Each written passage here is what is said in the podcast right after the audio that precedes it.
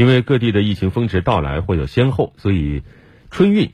探亲流、务工流、旅游流、学生流或将被打散。但铁路方面目前还是预计在小年前后，也就是一月十四号、十五号，或将迎来今年春运的首个客流高峰。而传统旅客出行的高峰期应该是在腊月二十八、腊月二十九、除夕这三天。而这几天车票呢，分别是在明年的一月五号、六号、七号开售，这也正好是春运开始的时间。所以这份方案中也建议各地。可以探索实行弹性休假、错峰休假政策，来降低公众集中出行压力。是的，方案还提示各地可以结合本地疫情高峰期研判情况，依法采取适当的临时性限制人员流动措施，引导公众尽量避免在疫情高峰出行。实行机动车尾号限行政策的城市，可以充分考虑人民群众安全便捷出行需要，研究出台春运期间阶段性暂停实行机动车尾号限行等措施。